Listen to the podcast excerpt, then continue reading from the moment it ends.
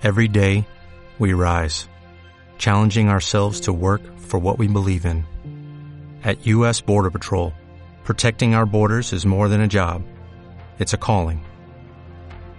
Agents answer the call, working together to keep our country and communities safe. If you are ready for a new mission, join U.S. Border Patrol and go beyond. Learn more at cbp.gov/careers.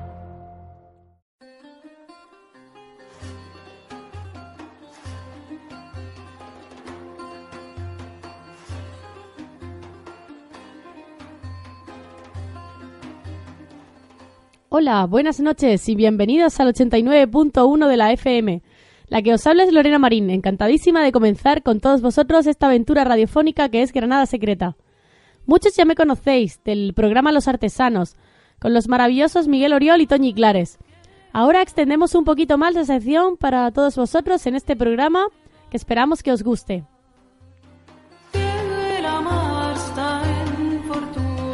A lo largo de este programa iremos tratando temas de actualidad, de la cultura y la historia granadina. Todo aquello que puede ser de interés para nuestros oyentes y para todos aquellos amantes de la historia. Un espacio semanal de noticias donde pondremos voz a los eventos más destacados de la ciudad y a todos, a todos aquellos que tengan relación con la misma. También todos aquellos que puedan ser interesantes y fomenten el aprendizaje de cada uno. Y claro, como dice el refrán, a la cama no te irás sin saber una cosa más. Eso es justo lo que intentaremos cada miércoles. Otra de las secciones será efemérides, donde destacaremos los hechos más importantes del día a través de la historia. Es justo por sacar del olvido todos aquellos hechos que un día tuvieron relevancia, en un atisbo por desenterrar o desempolvar la granada más secreta. Con la sección a través de la historia, seleccionaremos un tema de estudio sobre el patrimonio granadino. Esperamos sorprender a nuestros oyentes, muchos de ellos ya experimentados. Haremos hincapié en lo desconocido, la antropología tan rica de los pueblos, su cultura y, en definitiva, sus historias y modos de vida tan ricos, pero tan débiles para poder perdurar en el tiempo. Es muy interesante dar voz a todos aquellos que por el paso del tiempo la están perdiendo. También los elementos físicos, estos elementos del patrimonio que han tenido un lugar importante en la historia, pero que por desgracia muchos de ellos se encuentran en un avanzado estado de abandono. Es una pena, pero es un hecho. Entonces, aquí intentaremos sacar a la luz y difundir su existencia en la medida de lo posible.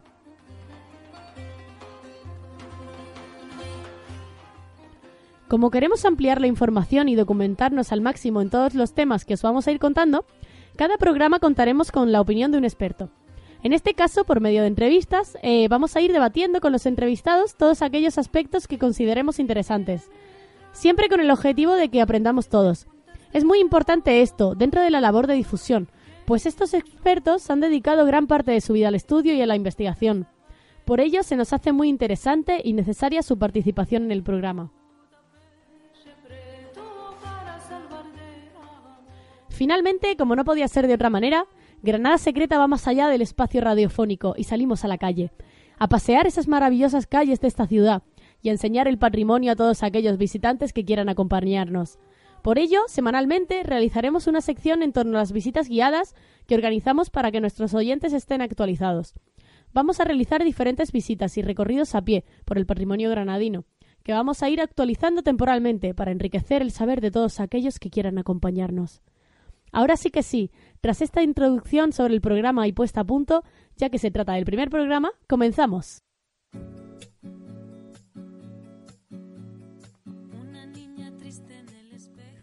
Venimos con la noticia más destacada de esta semana. Es posible que muchos ya la hayan oído, y es la apertura de la exposición La Granada Cirí y el Universo Bereber, que ha situado en la capilla del Palacio de Carlos V en la Alhambra. La exposición, que se inauguró el pasado 5 de diciembre, estará en la ciudad hasta el 21 de abril de 2020 y contó con la presencia de la reina Leticia. Se trata de una gran muestra de más de 300 piezas procedentes de la Fundación Leila Mecián, del Museo del Louvre, por destacar algunos, y que tiene por objetivo el estudio de la población bereber y su influencia en Granada. La exposición ha sido organizada por el Patronato del Alhambra y el Generalife, en colaboración con la Fundación Legado Andalusí y el Consejo de Europa, y está comisariada por el catedrático de Arqueología de la Universidad de Granada, Antonio Malpica. El Patronato del Alhambra y el Generalife ofrece visitas guiadas gratuitas todos los sábados. Para ello, los interesados solamente tienen que ponerse en contacto con el patronato para poder elegir su visita. Para poner en situación a nuestros oyentes, eh, los bereberes son el conjunto de pueblos que ocupaba desde tiempos remotos prácticamente la totalidad del norte de África, desde el oeste de Egipto hasta el Océano Atlántico, comprendiendo también las Islas Canarias. La exposición se desarrollará en cuatro salas dedicadas al origen del mundo bereber y a su llegada al Andalus. Una sala destinada a la Granada nazarí y otra en torno a las formas de vida y la antropología de los bereberes hasta la actualidad. También es destacable que, debido a su importancia, haya una intención de poner esta exposición fija en la ciudad y se está barajando hacerlo en el Carmen de los Catalanes. Este maravilloso espacio abierto al público para disfrute del público. En este lugar se puede tocar la historia, puesto que se conserva en todo en su interior, los silos que se encontraban en toda la zona del complejo carcelario. Entonces, ¿qué mejor lugar para poner esta exposición?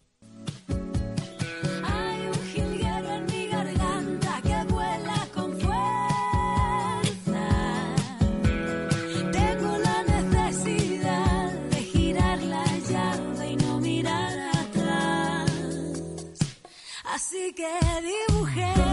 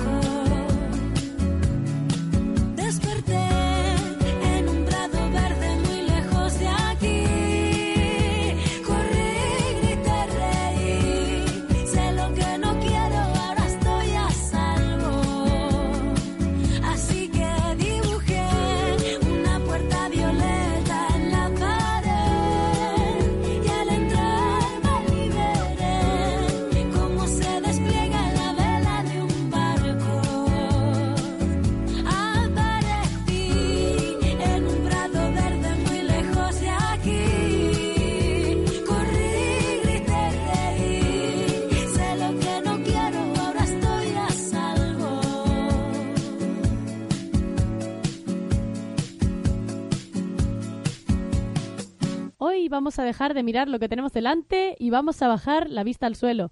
Además, en esta ciudad, lo interesante y maravilloso que tenemos delante, como es la Alhambra, ese barrio del Albaicín, patrimonio inmaterial de la humanidad desde 1994, tan estupendo, oculta muchos secretos. Uno de ellos, y de los que más va a llamar la atención a todos nuestros oyentes, es la extensa red de túneles que se oculta en el subsuelo de la ciudad. Es común, sobre todo cuando realizamos las rutas de Granada Secreta, que muchos asistentes nos comparten sus impresiones, se abren y nos cuentan sobre cosas sobre su vida cotidiana, su infancia y demás. Pues muchos de los habitantes del Albaicín, Realejo, Sacromonte, nos hablan de que existían pasadizos dentro de sus casas, en casas de familiares, abuelos y que jugaban en ellos. Muchos cuentan que el vecino los acabó encerrando por miedo, a derrumbes, muchas veces también por la profundidad de aquellos pasadizos que en muchas ocasiones conectaban directamente con las casas de los propios vecinos. Es muy curioso este hecho y su aparición tiene que mucho que ver con la propia ciudad, con la propia historia de la ciudad, perdón. Es muy curioso este hecho y su aparición tiene mucho que ver con la propia historia de la ciudad. A lo largo de los siglos, sobre todo tras la batalla de las Navas de Tolosa, en torno a 1212, y la derrota almohade, este hecho supuso la entrada en decadencia de la presencia musulmana en la península el reino nazarí de Granada se quedaría ahí, aislado, rodeado de enemigos cristianos. Este hecho influyó en que la población tuvo que acostumbrarse a convivir con el enemigo exterior y tener paz o guerra con él en función del momento. La propia historia de Granada no se queda atrás en cuanto a problemas. El propio reino nazarí tiene una historia muy convulsa, que a lo largo de muchos programas iremos desentrañando. El caso es que debido a la situación política, social, de convulsión, las gentes se deben adaptar a los cambios, es por eso que surgen estos pasadizos. Sus funcionalidades podrían ser muchas y muy variadas, desde pozos de agua o nieve para el abastecimiento de la población, hasta silos de grano y almacenes remodelados para poder trasladarse por el subsuelo sin ser vistos. Existen leyendas de todas formas y colores que nos hablan de grandes pasadizos que conectan la propia Alhambra con la Vega. Lo que sí es cierto y común en muchos lugares, sobre todo de frontera, es que el castillo, la fortaleza, debía tener una serie de válvulas de escape por las que los dirigentes, en caso de asedio, podrían escapar fácilmente. Este hecho también ha dado multitud de leyendas de encuentros entre princesas, militares del bando contrario, de gentes que conspiraban en contra del régimen establecido y miles de historias más. Hablando de estos subterráneos, nos viene a la cabeza este tema de actualidad sobre el río Darro y su embovedado. Estamos escuchando últimamente la propuesta de Unidas Podemos Granada de desenterrarlo. No sabemos eh, si es posible, pero hay alguien que lo conoce muy a fondo. Se trata de César Requesens y hoy lo tenemos con nosotros.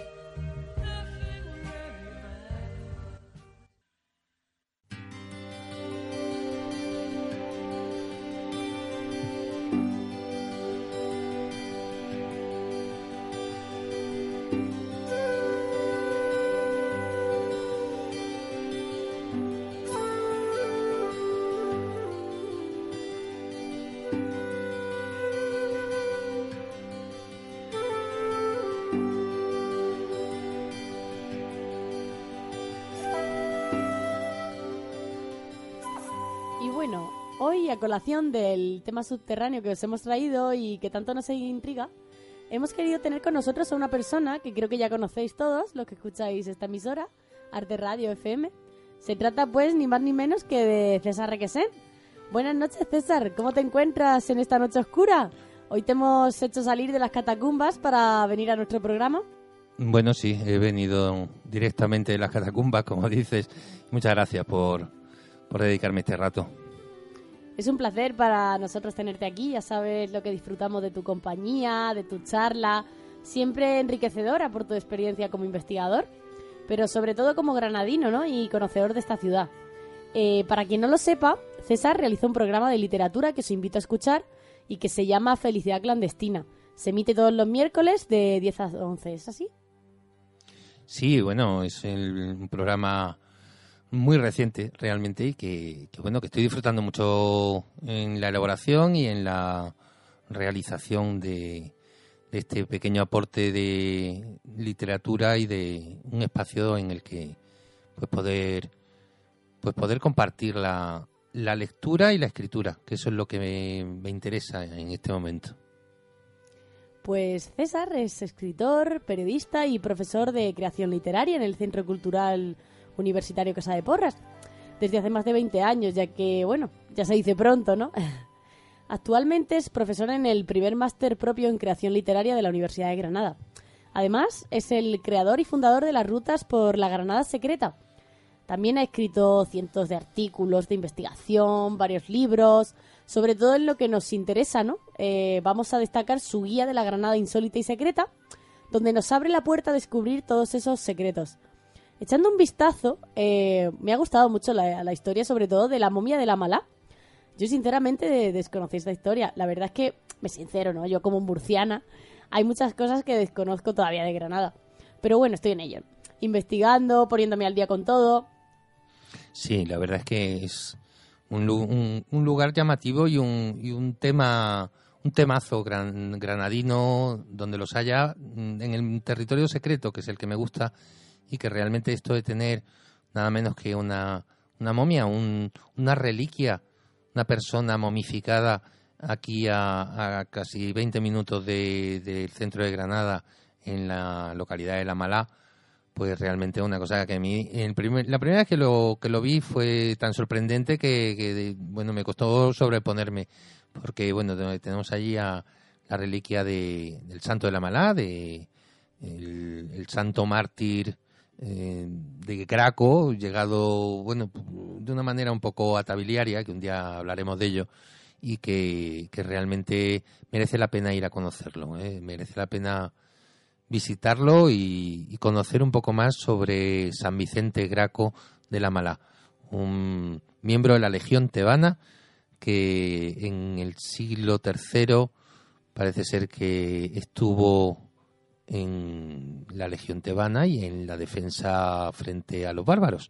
Pero hablaremos más detenidamente de este, de este detalle tan curioso. Sí, bueno, eh, ha sido eso, sobre todo echando un vistazo a, tu guía, que además, eh, bueno, creo, ¿no? Me, ha dicho un pajarito que está también preparando la, segunda edición, además. Sí, bueno, han pasado ya unos años. Eh, la primera edición de la guía de la Granada Insólita y Secreta, que la publicó la editorial Jongles, que está especializada precisamente en, en temas de lugares secretos, lugares abandonados y lleva ya más de 50 guías. La de Granada se publicó en el 2015 y fue una alegría pues poderla ver después de siete años ya publicada y se publicó en tres idiomas. Eh, tuve la suerte de poder presentar la edición en francés en, París, que estaba allí precisamente investigando uno, un tema. Y bueno, pues realmente fue, fue un, ha sido un éxito realmente y bueno pues para un escritor y ver que un libro pues eh, existe y que además es valorado por las personas que lo usan pues realmente es una alegría que, que espero que se repita con la segunda edición en la que voy a revisar todo estoy en ello revisar todos los lugares. Algunos bueno pues ya con el tiempo han pasado 10 años desde que empecé a enseñar lugares secretos algunos han, han caído ya, llamémosle, en el no secreto, ya han sido desvelados y bueno, pues eh, ahora voy a incorporar nuevos espacios y también de la provincia, porque hay lugares maravillosos que descubrir en toda la provincia. Sí, la verdad es que es eso, ¿no? Porque Granada da para mucho y no solamente la capital, sino que también pues todos los pueblos, todo lo que rodea a Granada, ¿no? Y bueno, esta ciudad también, esta ciudad mística, eh, que ha sido, bueno, tanto cuna de poetas, de grandes artistas, como también, eh, ¿no? Hogar de, de todos aquellos que han llegado de miles de puntos del mundo buscando también esa paz y esa energía, ¿no? Que dicen que también eh, podemos encontrar en toda esta ciudad. comentabas también en alguna que otra ocasión que Granada se trata de una ciudad vórtice, ¿no? De estas ciudades vórtices de la Tierra en las que la energía se puede sentir, bueno, más profundamente que en cualquier otro lugar. Granada, bien lo dices, es una ciudad mítica y mística. Y esa diferencia de una S entre las dos palabras sería ese secreto que se puede captar en cada uno de sus rincones y sobre todo se puede indagar. A mí siempre me ha movido ese, ese afán de, de de conocer secretos y de, y de encontrar la raíz y la verdad que hay detrás de ellos. Y sobre todo también me ha, me ha encantado ampliarlos, porque me da la sensación de que yo ahora vivo en una ciudad ampliada en la que hay muchos más lugares conocidos y por conocer. Y eso ha sido, bueno, pues el motor de todo. Han sido 11 años ya desde que creé la ruta de Granada Secreta y bueno, pues eh, la continuación sería ir ampliando a la provincia, que creo que sigue siendo una gran desconocida. Eh, toda la provincia, sobre todo la parte norte, bueno, yo creo que hay tantísimos lugares por, por recorrer que, bueno, no, nos quedan otros 10 años más por irlos desvelando. Creo que, como bien dice Lorena, el, el, territorio es muy importante y después esa energía que se palpa en Granada eh, creo que es la que al fin y al cabo nos arraiga a esta tierra y nos hace sentir, escribir y, crear, que eso, que eso es tal vez lo que venga buscando mucha gente que se queda con nosotros. Pues justo en la línea de que, nos estás comentando, nos gustaría un poquito pues, preguntarte, ¿no? ¿Cómo empezaste en esto de los secretos, tus rutas? ¿Qué fue lo que te movió y que te llevó realmente a crear, pues sobre todo estos itinerarios culturales, estos itinerarios culturales? Puesto que, bueno, sí, la inquietud, hay mucha gente, bueno, que le mueve, pero concretamente para crear estas rutas, ¿no? Estas visitas, ¿qué fue lo que te movió? Pues bueno, yo me creo en Granada con mucha gente y Granada puede llegar a veces a, asfixiar. Es una ciudad pequeñita en la que pasan muchas cosas. Y en una de las vueltas a Granada, después de haber estado unos años fuera, estuve cinco años eh, trabajando en Málaga en un periódico, pues me volví a Granada y tuve la suerte de poder ver Granada con los ojos de el que viene de fuera. Al haber vivido siempre aquí, irme cinco años y volver, tenía esa visión, esa perspectiva distinta y eso me permitió pues zambullirme en Granada, pero verla desde un prisma nuevo. Ese prisma nuevo me hizo ir buscando esos territorios que yo no había conocido desde niño. Y fue por lo que, bueno, pues empecé pues con todo el tema secreto que, bueno, vendría a ser todo lo desconocido que para cada uno es, está por descubrir en la ciudad. Y eso me llevó, pues, por ejemplo, a... Estaba trabajando en el periódico La Opinión en aquella época, me llevó a, a meterme, pues, por ejemplo, para hacer reportajes, también era un, tema laboral. Y bueno, pues me, metí en... Yo quería, quería hacer reportajes distintos. Entonces, pues, una de las noches, por ejemplo, una vez me fui al, a recorrer el cementerio de noche. Eh, me fui con el vigilante nocturno y, y, bueno, lo flipé. El pabellón de infante de noche realmente es, para, para vivir la experiencia. Y bueno, pues eh, después ya fui ampliando y siguiendo esa estela. El Sacromonte me atraía mucho. Todo eso que yo diría que está en los márgenes y debajo, debajo de nuestros pies. Y fue lo que me hizo ir, ir descubriendo a través de textos, en los márgenes de los propios textos, vi que había muchas notas a pie de que en tal sitio hay un lugar subterráneo y fue lo que me atrajo más. Empecé a indagarlos y bueno, pues por ahí fue, fue por donde fui tirando y poquito a poco pues descubriendo cosas y dándolas a conocer, que es eh, un poco el, el, modus operandi de toda, de toda esta historia. Sí, es muy interesante porque además hemos estado un poco documentándonos, ¿no? Para, para esta entrevista. Y bueno, descubrimos que, que sobre todo lo que nos llamaba la atención de ti era esas visitas a través del Darro esa visita que comenzaste a hacer hace unos años con Asociación Cultural que tenías. Sobre todo, pues toda esta visita a través de, mm, del darro subterráneo, que es justo lo que ahora pues está viendo, ¿no? Esta, esta llamada ciudadana también a desenterrar el, el río, ¿no? Y este elemento del patrimonio, pues poder hacerlo fácil y accesible para los visitantes. ¿Cómo se te ocurrió? y bueno, y luego también hemos estado viendo, ¿no? Unos cuantos vídeos que hemos encontrado que bueno, que os metíais ahí todos con las botas, con las linternas. ¿Cómo esa aventura, no? Y cómo la gente también te seguía. Mm, ¿Cómo se ocurrió también esto? Eh, han pasado nueve años ya desde, esto fue en el 2010, cuando se me ocurrió, como mucha gente me ha dicho, sobre todo mi hija, ¿cómo es que se te ocurrió meterte en el Darro? Porque es un lugar que yo creo que mucha gente ve ahí la bóveda del Darro en, eh, Plaza Nueva y, la verdad es que no apetece meterse, aunque yo creo que a mucha gente le intriga qué habrá ahí dentro. Pues yo estaba metido en esto de resolver intrigas y pues nada, pues me metí con un grupo de, amigos y de gente que también tenía la curiosidad y nos fuimos por ahí recorriéndolo. Y bueno, acabé montando una ruta por todo el rato de subterráneo. Estuvimos un año con unos colaboradores, unos amigos que también querían participar en esta experiencia. Y realmente yo me percaté de una cosa. Granada, que hoy en día acabamos de pasar un puente bastante agobiante de gente, creo que está por explotar todavía, está por agrandar y sobre todo yo lo que no entiendo es por qué somos tan conformistas de ir siguiendo, visitando los mismos sitios y macroexplotándolos cuando hay muchísimo por dar a conocer. Uno de esos sitios, el Río Darro, que a mí me pareció fantástica, nueve años después, la propuesta nada menos que en unas elecciones de que se descubriera el Darro en el doble sentido para mí, que es que se descubra mientras está mm, soterrado y que se descubra también del soterramiento, o sea, que se pueda ver desde arriba.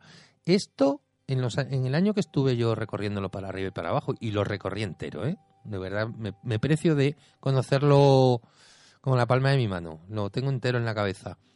creo que todo ese misterio que hay ahí debajo, los cinco puentes que hay eh, soterrados, las tenerías del Darro, mm, la desembocadura, que es una cosa impresionante, tanta agua que sale por ahí al genil, todo eso a mí me da mucha pena que no se pueda conocer, que no se visite fácilmente, como ocurre en muchas otras ciudades, que lo más normal del mundo es que tengas la visita subterránea, caso de Berlín, París, Roma, incluso Barcelona y muchos otros sitios donde han visto que hay unos recursos muy atractivos solamente tomándose un poco el trabajo de ir más allá. Sí, sí, es solamente eso, incluso poner en valor estos nuevos espacios, también acabar, ¿no? Con la masificación turística, estos problemas también que está teniendo ahora, pues sobre todo los habitantes del Albaicín, de estos lugares más turísticos, Realejo, con el tráfico, ¿no? Que ya son manifestaciones ciudadanas de peso que, bueno, son los propios ciudadanos, los propios granadinos, los que están sufriendo también, pues, estos problemas turísticos. Eh, no solamente te has dedicado al darro subterráneo, sino también a, bueno, a estos subterráneos de los que hemos hablado antes en el tema del día. Y era bueno un poco también el tema de los pasadizos, ¿no? Yo creo que te los conoces muy bien y bueno, incluso tengo por, constancia de, ¿no? Que has llegado a descubrir 95 dentro de la ciudad. O sea, bueno, y a día de hoy también sabemos que mm, visitables son solamente unos pocos.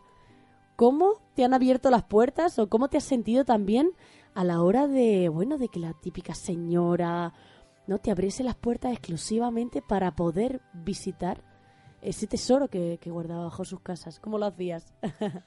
pues en muchos me colé directamente porque, bueno, es que en muchos sitios, no sé, yo creo en todo, en el periodismo y en muchas otras cosas mejor lanzarse, atreverse que quedarse mirando. Y yo creo que esa actitud es la que te hace abrir puertas y, y claro, también cometer errores y, y hacer cosas que a lo mejor bueno, después los piensas un poco más serenamente y dices, hombre, igual no lo hubiera hecho yo más en frío. Pero bueno, ya está hecho. O sea, realmente lo interesante es lanzarse y yo en su momento, pues bueno, pues lo hice y por supuesto lo sigo haciendo porque, bueno, pues ahora recientemente, hace un par de años, estuve con lo mismo, ¿no? Granada ya me parecía que estaba ya muy visitada, muy conocida, y me fui a descubrir los, los subterráneos de otras ciudades, porque en Granada, como, como decía, o sea, llegarán a inventariar 90 lugares. De esos 90 lugares, difícilmente se van a poder abrir, porque hay mucho celo en guardar lo que se tiene. Caso de la Alhambra, por ejemplo, que es muy difícil que lo abran a la visita y que todos estos lugares se abren una vez al año. En, viene a ser sobre junio, en que se hacen unas visitas especiales a la Alhambra y se hace bueno, pues una visita a los subterráneos de la Alhambra. Me llama la atención que el monumento más visitado de España tenga estos espacios que podrían ser visitables y que no lo son. Entonces, bueno, habría que habría que pensarse un poco este tema de la oferta turística, ¿por qué está tan concentrada y por qué no hay nadie capaz de diversificarla y de reconducir esa fuente de riqueza que es el turismo en Granada hacia otras zonas donde pues también hace falta y también hay cosas que visitar. Yo eso creo que, que no que no se está sabiendo hacer y como siempre digo en otros espacios, otras colaboraciones que hago en radio o en, o en prensa, si hay un político que está cobrando por hacer las cosas, que las haga. Soy muy crítico yo en este punto. Yo creo que todos los granadinos somos muy críticos porque nos duele nuestra ciudad. Habrá otras ciudades que no son tan críticos porque simplemente les da igual su propia ciudad. Pues aquí la queremos mucho y lo que hacemos es defenderla, sobre todo de las personas, llamémosle pues poco celosas de su cometido. Muy bien. Pues en este sentido nos gustaría saber cuál es el pasadizo que más te ha impresionado de los, todos los que has visto. Pues mira, hay uno que se llama el Pozo Este de la Alhambra, que está junto al Pozo Oeste, en, el Llano de la Perdiz, ya subiendo hacia el Llano de la Perdiz, y es un lugar que, bueno, lo visité hace un montón de años, en el 2012. Y después ya la Alhambra lo acondiciona un poco mejor, pero sigue cerrado. Eh, solamente lo abren pues con permisos especiales. Y en aquella época estaba totalmente abandonado. Me enteré por los bomberos, los bomberos de la ciudad, que realizaban allí prácticas de salvamento, porque era un pozo de 60 metros de profundidad que tenía accesos laterales pues a los 30 metros y a los 60 de profundidad. Y entonces me metí, porque me dijeron por dónde, y me, colé y, allí estuve y llegué a ver el aljibe subterráneo que hay a 30 metros de profundidad, que era donde había una noria con una borriquilla que elevaba el agua 30 metros para después otra borriquilla otros 30 metros arriba. Era una cosa que yo, bueno, me quedé con la boca abierta una forma cónica que se veía en la parte de arriba, estando tú a los pies de un antiguo aljibe, mirabas hacia arriba y veías una forma cónica hacia arriba a 30 metros y después el hueco por donde entraba la luz. Claro, aquello parecía un escenario casi, casi de película, ¿no? Yo todavía no me he recuperado de esa visión. Sí, la verdad es que tiene que ser espectacular, porque esta ciudad, bueno, y tanto la Alhambra, ¿no? Como cualquier aljibe, también el aljibe del rey, diferentes espacios ¿no? que conocemos aquí en esta ciudad y que son espectaculares y que sobre todo ya no solamente a los propios granadinos, sino a todos los que vienen, es que son sorprendentes, son escenarios mágicos, escenarios de película, como comentabas. Pues fíjate que ah, hace, hace unos años eh, me contrataron de una productora que querían hacer la serie, una película, se llamaba Assassin's Creed, y querían mm, rodar eh, algunas escenas en Granada. me contrataron para que les enseñara los lugares secretos y los lugares, pues eh, eso, mm, subterráneos. Y, la chica que vino, Sol se llamaba, eh, se quedó, bueno, con la boca abierta. Había estado en un montón de lugares, en localizaciones y demás, y se quedó como maravillada. Y sobre todo, lo que me sigue a mí sorprendiendo es que estos lugares que yo descubrí o que fui visitando, bueno, mm, de manera puntual y que estaban bastante abandonados, siguen abandonados. Eso, eso es lo que yo, a pesar de que los hemos dado a conocer, sigan ahí pues esperando esperando que alguien se preocupe en rescatarlos y ponerlos en uso y que sea fácil descubrirlos. Claro. Eso es lo más importante, fácil de descubrir y además accesible que sea, bueno, que puedan hacer partícipe a todos los miembros de la ciudad, a los visitantes, de todo este patrimonio que tenemos y también por eso desahogar estas zonas que acumulan eh, pues la mayor parte de, lo que es la zona o el turismo. Y bueno, pues para acabar esta entrevista, nos gustaría preguntarte, eh, bueno, eh, ¿cuál sería un, bueno, si nos recomiendas un lugar secreto? ¿vale? Sería algo así como el lugar secreto de César Requesén. Pues el lugar secreto, secreto no lo voy a decir, porque ese lugar me lo guardo para yo esconderme cuando no tenga ganas de ver a nadie. Ese me quedo con él. Eh, mientras tanto voy revelando secretitos y espero ir dando a conocer muchos más, porque cuando estuve haciendo la guía, como, bueno, soy periodista y todos sabemos que hay que guardarse un poco, siempre algo, un pequeño as en la manga o muchos. Eh, estaba haciendo la guía, tardé siete años y lo que hice fue prácticamente dos guías. O sea, yo incluí en la guía que publiqué 120 sitios, pero había otros 120 que los tuve ahí en cartera y que me los he quedado y que ahora verán la luz. Sitios como, por ejemplo, un sitio maravilloso que le hemos puesto nombre porque no lo tiene, que se llama, le hemos llamado el Farawit. El Farawit es un sitio mágico, realmente mágico, porque tiene una atmósfera maravillosa. Es un pequeño estanque que está formado a raíz de uno de los yacimientos de agua o de las minas de agua que excavaron los árabes en todo el valle de Valparaíso. El lugar está de difícil llegada porque hay que recorrer un buen trecho, pero el que se quiera aventurar yo creo que se va a quedar maravillado. Porque es una zona, bueno, llamémosle, yo le llamo un poco el Far West. Cuando he llevado grupos por allí, pues se quedan un poco con la boca abierta porque por allí viven los, los granadinos residentes en Granada de una manera un poco peculiar, que es en cuevas. es gente que sigue viviendo en cuevas como se vivió en tiempos y que siguen viviendo por allí, pues bien alejados de la civilización, aunque tienen muy fácil el acceso a Granada.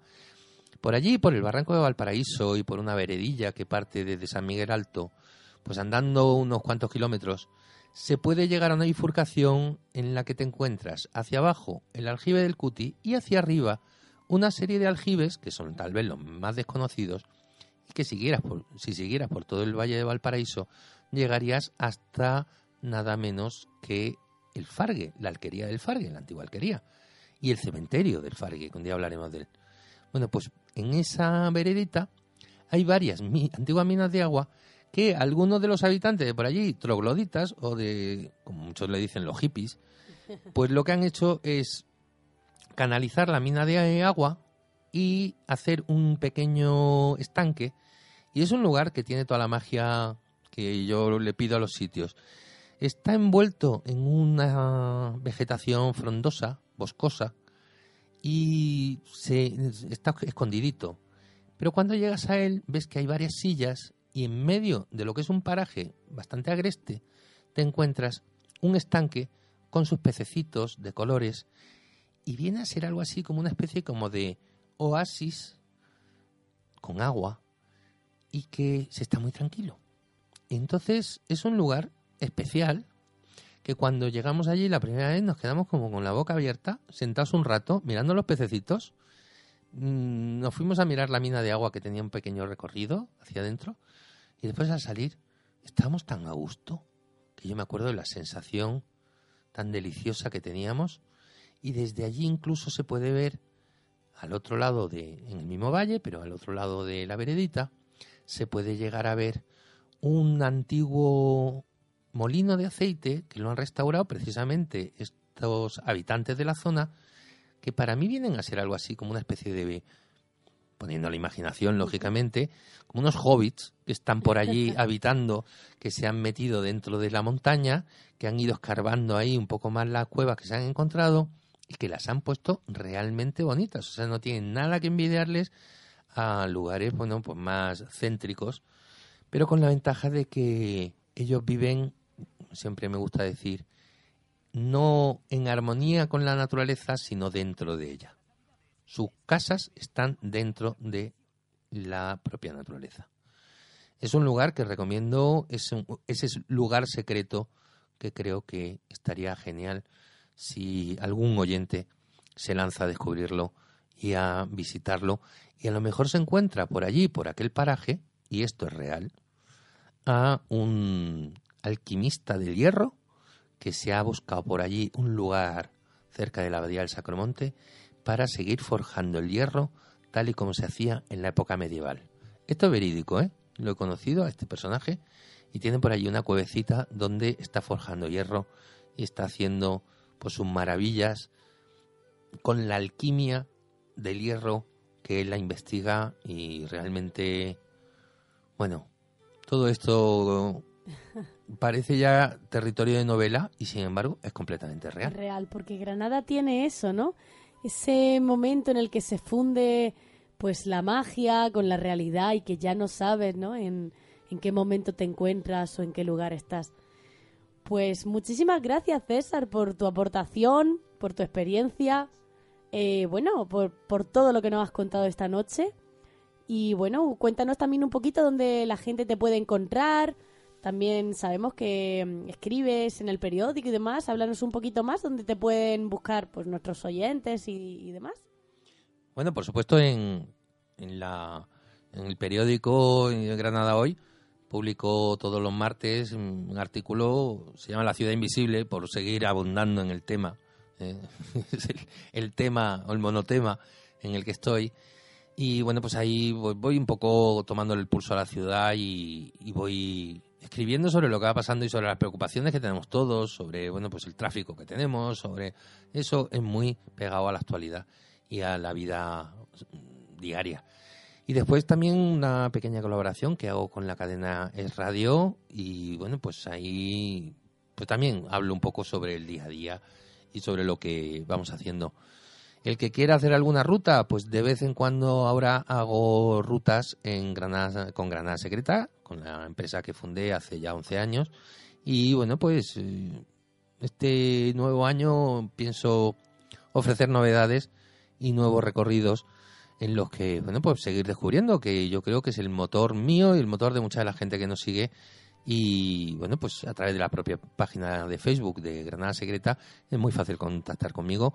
Y el que me busca me encuentra, eso está clarísimo, es muy fácil dar conmigo porque los canales están totalmente abiertos para el que quiera saber más. Aquí en Granada ya eres toda una eminencia, ¿no? Eres una, una entidad. Pues eh, te quería comentar que también para todos nuestros oyentes, eh, bueno, que César va a pasar a colaborar con nosotros también en este programa, va a tener una pequeña sección, ¿vale? Que se va a llamar Un lugar secreto, en el que, bueno, pues le tendremos aquí todas las semanas para ilustrarnos en estos secretos que guarda la ciudad de Granada.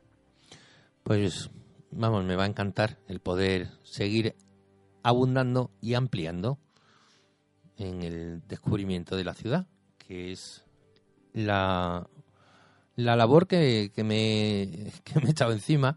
Y que, bueno, también hay una cosa que me, que me alegra y es que hay muchas personas que han seguido esta estela y que poquito a poco van y vais ampliando pues todo lo que estaba por conocer y por descubrir, por redescubrir, porque realmente yo creo que difícilmente descubrimos algo. Lo redescubrimos porque estaba en el olvido y lo volvemos a poner al día. Muchas gracias por este rato. Pues muchas gracias a ti, César. Nos vemos pronto. Pues nada, hasta pronto.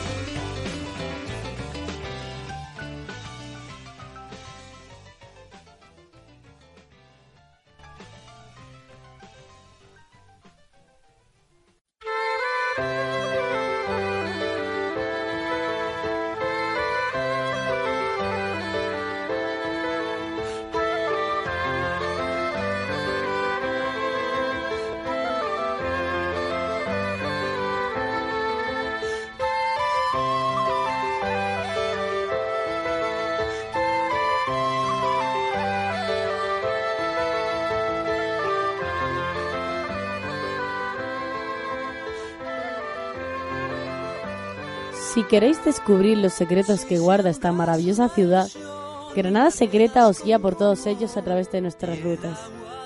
Todos los sábados y domingos a las 10 horas tenemos la visita a prisiones y cautivos en la Alhambra. Se trata de un recorrido por el antiguo complejo carcelario de la Alhambra, a través de sus silos y pasadizos. Por la noche tenemos la visita a Granada Mágica y Misteriosa, donde realizamos un recorrido por el Albaicín, Centro y Realejo para contar esas historias misteriosas, hechos paranormales e historias inexplicables que han ocurrido en la ciudad. También tenemos cuentos y leyendas de la Alhambra, donde disfrutaremos de un agradable paseo por el bosque de la Alhambra y nos adentraremos en el complejo para contar muchas de sus leyendas, motivadas por Washington Irving y los viajeros románticos. Esta visita es todo un regalo para los sentidos. De manera exclusiva, los domingos tenemos la visita especial Cármenes y Palacios Nazaríes del Albaicín, donde visitaremos algunos de los espacios donde se paró el tiempo. Las casas que los moriscos dejaron tras su expulsión, ese reflejo de las vidas que se dieron dentro de cada uno de los espacios y que se quedaron fijos. El bañuelo, el maristán, la casa de Zafra, la casa del Chapiz son solo algunos de esos tesoros que vamos a descubrir. Si algún oyente está interesado en obtener más información, puede obtenerla en nuestra página web granadasecreta.es o llamando al teléfono 958 22 07 56. paciencia, podala con la verdad y trasplántala con fe, pues necesita tiempo y crecer. Si te embriagas de pasión y no enfrías tu corazón, tartamudearán tus sentidos y quizás hablarás solo